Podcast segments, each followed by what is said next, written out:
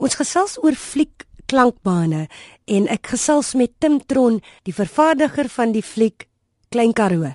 Jy doen natuurlik self die tema liedjie, né? Ja, en met Mooi Rivier het ons nou dieselfde gedoen dis regtig nog 'n verdere kreatiewe proses in in terme van net soos wat die die teks 'n proses is waarmee jy gaan sit en jy gaan gesels almal saam en jy bou so die storie en dan wanneer dit by produksie kom dan bou jy die storie deur middel van die akteurs en deur middel van hoe dit geskied word. Net so gaan sit jy dan as jy die rou eerste snit van die film het en jy begin almal saam te gesels. Uh van die van die regisseur, um ons as vervaardigers ons het 'n musiekregisseur wat dan ook betrokke is en ons begin te gesels oor wat ons dink die klank van die film is. Van van Klein Karoo spesifiek, net oor waar dit geskied is, hoe dit lyk, baie platteland. Ons gegaan met 'n styl van musiek wat dit regtig ondersteun en met môre vier het ons gesê okay, hier moet ons 'n baie meer internasionale klank hê. So jy begin so, dan stukkie vir stukkie die klank van mekaar te sit. So dis die eerste besluit. Dan gaan kyk jy na elke liewe toneel wat musiek nodig gaan hê en jy besluit wat is die tipe musiek? Wat wil ek hê by die musiek sê wat saam met hierdie toneel moet gaan? Ons kry elke keer 'n hele rits albums van platenmaatskappye af en ons luister dan deur al die uh, bestaande musiek om te kyk wat is daar daar buite wat dalk kan werk en waar gaan ons musiek moet skryf. Ek dink in die verlede het ouens dalk net gegaan, o, hier is 'n mooi liedjie, kom ons sit dit in. Maar maar die musiek vertel net soveel die stories soos wat die toneelspelle doen, soos wat die dialoge doen, soos wat hoe dit geskied is doen. Alles alles is besig om die, om 'n storie te vertel. Ek kom byvoorbeeld van die Klein Karoo af en toe ek die fliek sien en ek hoor die musiek, was dit vir my in die kol. Mens kan dadelik hoor wanneer musiek pas by 'n sekere toneel, 'n sekere streek. Jy weet, het daai musiek. Maar sien ja. jy al die prentjie voor die tyd? Weet jy al in jou kop hoe dit moet lyk?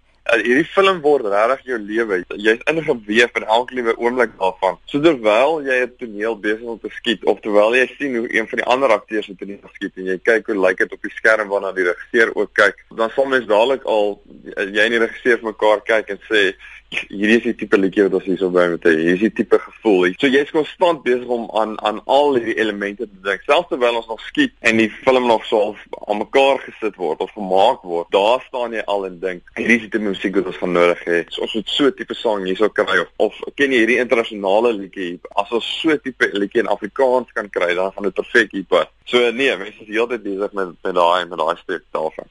So gepraat van heeltyd besig wees en dit is in jou kop. As jy nou kyk na 'n fliek vir ontspanning, wees eerlik. Luister jy ook met daai oor?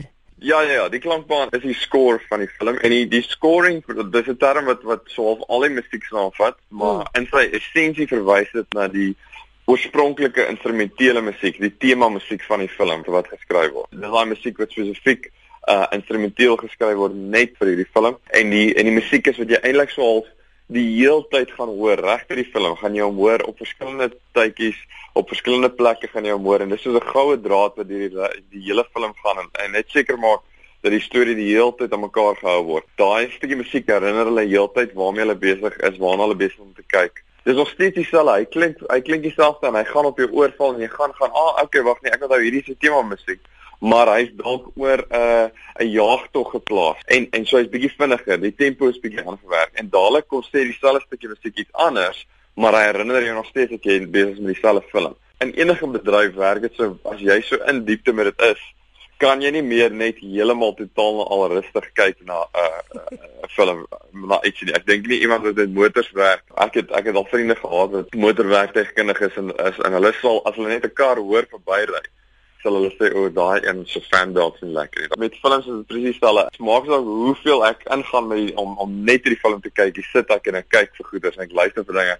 Want ek leer ook uit elke liewe film uit. Ek leer uit hoe hulle dit uitgedoen het. Verlede jaar het daar 'n film uitgekom, um Guardians of the Galaxy. Ja. wat hierdie absolute totale treffer was wat niemand verwag het dit gaan wees nie omdat hulle net so die tipe film net so reg gekry het. Dit was net so 'n lekker film om te gaan kyk en 'n groot deel van dit was dat jy hierdie hierdie film het wat in die buiteste ruim afspeel, maar sy klankbaan is aan mekaar gesit met met hierdie treffers uit die 70's uit. So nee, ek probeer om dit nie te doen nie, maar ek kan nie 'n film kyk en nie en nie na al die verskillende elemente insluit in die musiek.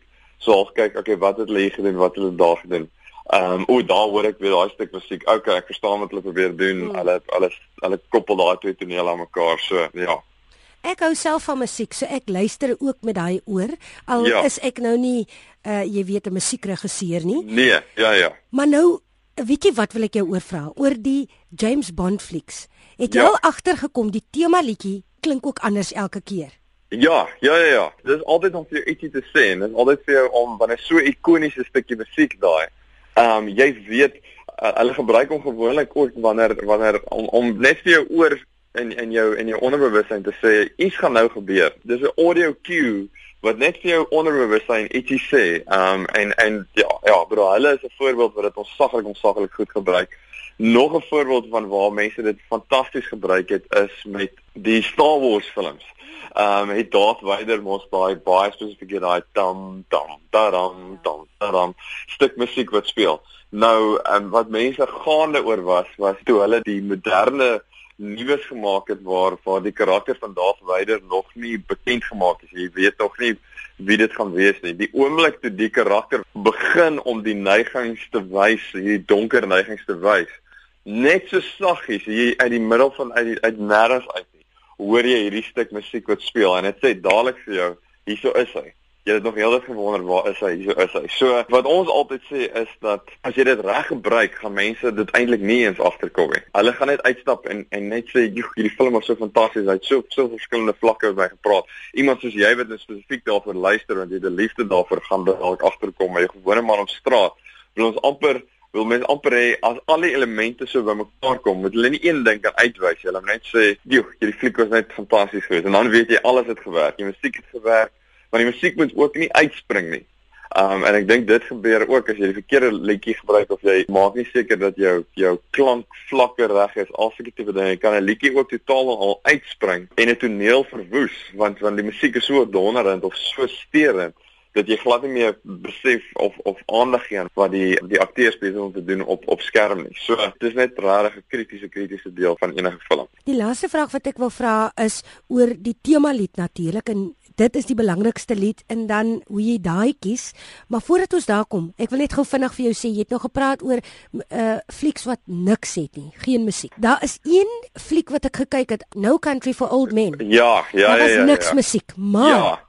Daar was 'n rede daarvoor. Mense kom agter party regisseurs presies soos jy nou sê vir 'n baie spesifieke rede. Sal hulle um in sekere tonele of soos in daai film vir die hele film geen musiek hê nie. Mm. En dit is gewoonlik spesifiek vir daai rede. Dit maak jou as kyker ongemaklik. Jy's heeltyd beete kole, jy's op die op die rand van jou stoel. Iets in jou onderbewussyn sê vir jou, maar hierdie is nie reg nie. Hierdie is nie hierdie is nie wat verstel te lyk like, hierdie is nie voorstel om hoe dit hoe dit voorstel om te klink nie. Waar is die musiek? Waar is en daai ongemaklikheid wat jy het um help bou aan die storie wat hy probeer vertel en die ongemaklikheid wat hy wil hê jy moet voel 'n kragtige um 'n stukkie gereedskap is musiek want selfs as jy hom wegvat op die regte tye het hy ook 'n groot effek. Mm. So so dit wys jou dit wys jou net hoe hoe krities belangrik die die gedagte rondom rondom die musiek van die film is want jy jy deur hom by te sit en deur hom weg te vat maak hy 'n massiewe impak op op hoe jou film gesien word, ervaar word.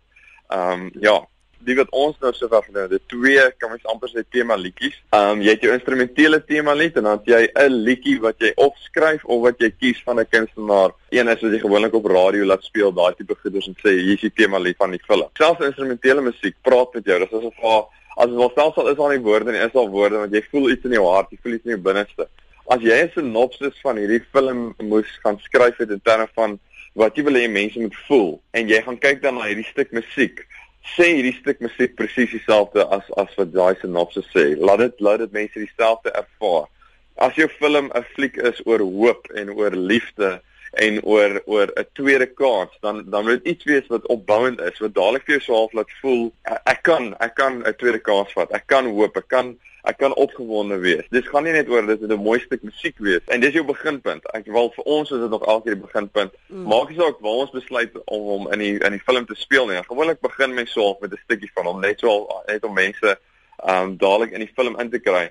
Maar met beide ons musiekregisseurs wat ons sover gebruik het, was die eerste ding gewees wa, hoe klink die tema lied? Uh die instrumentele tema lied. Hoe klink dit? En dan gaan mens deur 'n klomp verskillende stukke musiek waar jy sê nee, hierdie is te swaar, hierdie is te donker, hierdie is nou weer te lig. So so voor jy begin met enige van die ander musiek, het ons nog elke keer begin met daai tema lied, daai instrumentele tema lied want want dit bepaal al die res. Ehm um, en dit is al die die kern waaraan al die ander stukke musiek ehm um, en al die ander liedjies gehaak word want as jy hom vas het As jy weet wat daai stuk musiek sê, dan weet jy wat al die ander uh uh musiek moet sê. Dit moet daarbey aansluit. Wat is jou gunsteling tema lied?